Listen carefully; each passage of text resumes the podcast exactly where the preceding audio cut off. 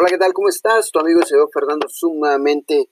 Y bueno, hoy quiero platicarte que uno de los grandes desafíos a los que nos enfrentamos cuando estamos emprendiendo, cuando estamos con nuestro negocio, es cuando te piden descuentos fuera del rango que tú ya tienes establecido.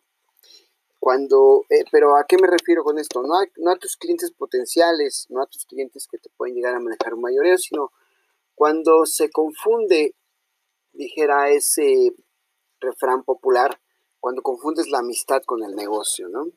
Cuando piensan que porque tú estás tomando esos riesgos para tener eh, ese crecimiento, ese emprendimiento, te dicen, bueno, pues es que tú me lo podrías dar más económico, me lo podrías dar con un descuento mayor. Entonces, eh, ahí tú tienes que detenerte a pensar que ellos no han arriesgado nada y tal vez nunca van a arriesgar nada y solo quieren la comodidad del descuento por, por esa amistad o inclusive familiaridad, ¿no? Cuando llegan a ser los familiares.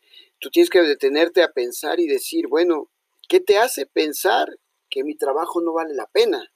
Porque efectivamente tú, obviamente, el, producto, el servicio, lo adquieres con descuento para poder tener una ganancia, porque ahí implica justamente tu trabajo, tu esfuerzo, eh, el margen de riesgo que tú estás corriendo.